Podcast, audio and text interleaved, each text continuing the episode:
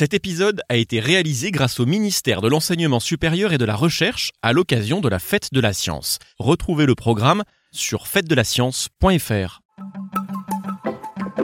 Qui a inventé Le podcast d'Image Doc? Qui éclaire ta curiosité. Un mercredi après-midi, avec un groupe de collégiens, on est allé près des terrains de foot. Une trentaine de jeunes étaient en train de jouer, et sur un banc à côté, quatre filles assises en tenue de footballeuse. Inès, Nora, Marie, Alba. Avez envie de jouer au foot ou pas? Ouais. Est-ce que vous jouez avec les garçons? Non, parce qu'il n'y a pas de but de libre. Du coup, on est allé poser la question aux garçons. Attention. On a failli se prendre un ballon. Pourquoi pourquoi il n'y a pas plus de filles? Bah parce qu'ils savent pas jouer au foot. Si si, ils savent jouer au foot mais au niveau du jeu euh, et tout ça, les garçons c'est mieux. C'est fou ces idées reçues sur le sport féminin. D'ailleurs, le sport féminin, en soi, ça n'existe pas. Il y a le sport, un point c'est tout. Et les filles peuvent le pratiquer comme les garçons, même si elles ont dû batailler longtemps pour obtenir ce droit. Dans l'Antiquité, les femmes grecques et romaines pouvaient faire de la course à pied, du tir à l'arc, mais elles n'avaient pas le droit de participer aux Jeux olympiques. C'est clairement injuste. Enfin, moi je trouve. Hein. Oui, et les choses en sont encore là à la fin du 19e siècle, quand le français Pierre de Coubertin décide d'organiser une grande compétition internationale moderne, en s'inspirant précisément de la Grèce antique. Des Jeux Olympiques, où chaque pays enverrait ses athlètes, et peu importe les vainqueurs, l'important c'est de participer, non? Et le 6 avril 1896 à Athènes, en Grèce,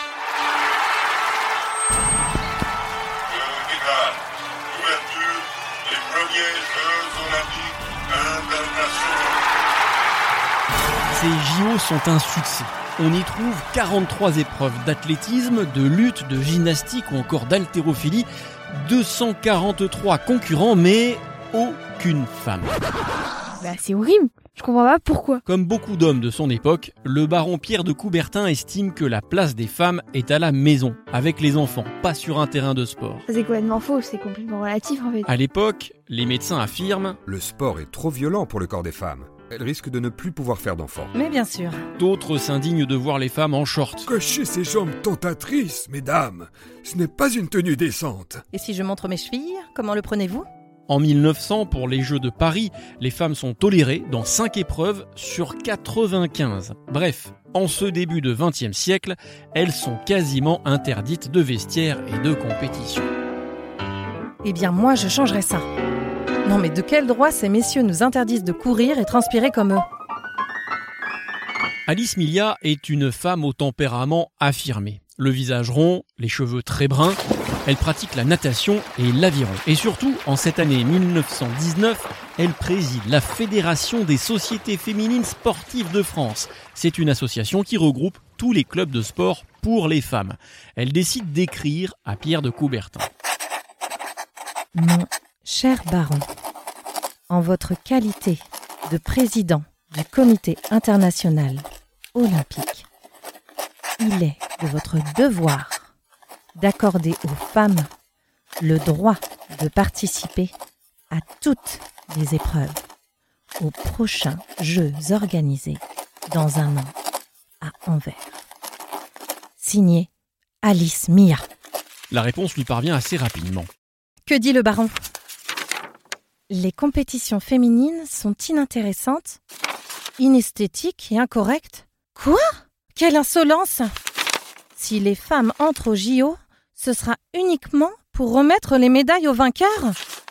Oh, quel toupet! Quelle injustice!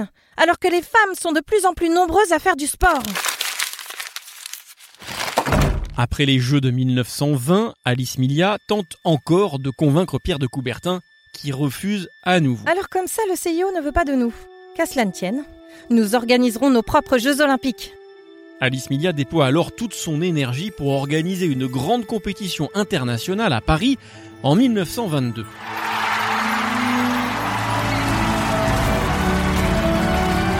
Ces Jeux mondiaux féminins se déroulent devant 20 000 personnes venues assister aux exploits des sportives.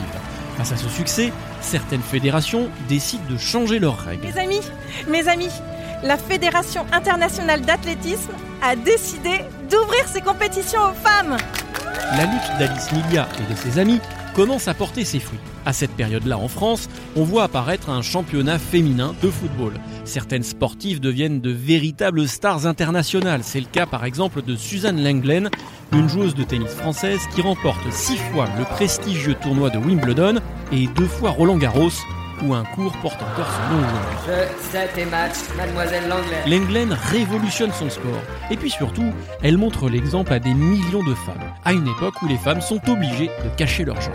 Moi, pour être plus à l'aise sur le cours, je porte des jupes au-dessus du genou. Pour se faire une place dans le monde du sport, les femmes vont devoir encore lutter longtemps. Dans les années 60, certaines disciplines leur sont encore interdites. Tiens, par exemple, le marathon. En 1967, Catherine Switzer, une étudiante américaine de 20 ans, annonce à son entraîneur d'athlétisme Je veux courir le marathon de Boston. Mais, Cathy, les femmes n'ont pas le droit de participer. Je suis désolé. Eh bien, je m'inscrirai en utilisant mes initiales. K.V. Switzer. Personne ne saura que je suis une fille.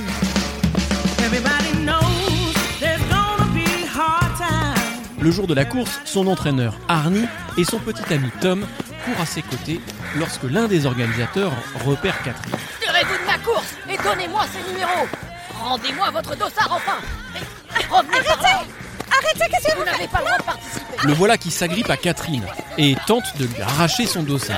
Elle a rien fait de mal. Laissez Cathy courir. Allez, poussez-vous. D'un coup d'épaule, Tom envoie valser l'organisateur et protège Catherine jusqu'à la fin de la course. Continue. Allez, on est là, t'inquiète pas. J'ai terminé 4 heures et 20 minutes Pas mal pour une première Comme Catherine Switzer, d'autres sportifs vont bousculer les règles, lutter pour obtenir le même salaire, les mêmes récompenses que les hommes et réaliser les mêmes exploits qu'eux. Bah, je pense que quand même physiquement, différent. Alors bien sûr, le corps des garçons est généralement plus grand et plus musclé, celui des femmes plus souple. C'est pour ça que chacun participe dans sa catégorie. Mais dans certaines disciplines, comme l'équitation, les compétitions mélangent les femmes et les hommes. Et puis on a déjà vu une femme, l'allemande Jutta Kleinschmidt, remporter le prestigieux Rallye Dakar devant tous ses concurrents masculins. Tu le vois, les choses progressent. Et pour la première fois, en 2024 à Paris, il y aura autant de femmes que d'hommes qui participeront aux Jeux Olympiques. Un podcast original, Bayard Jeunesse, Billy de Cast.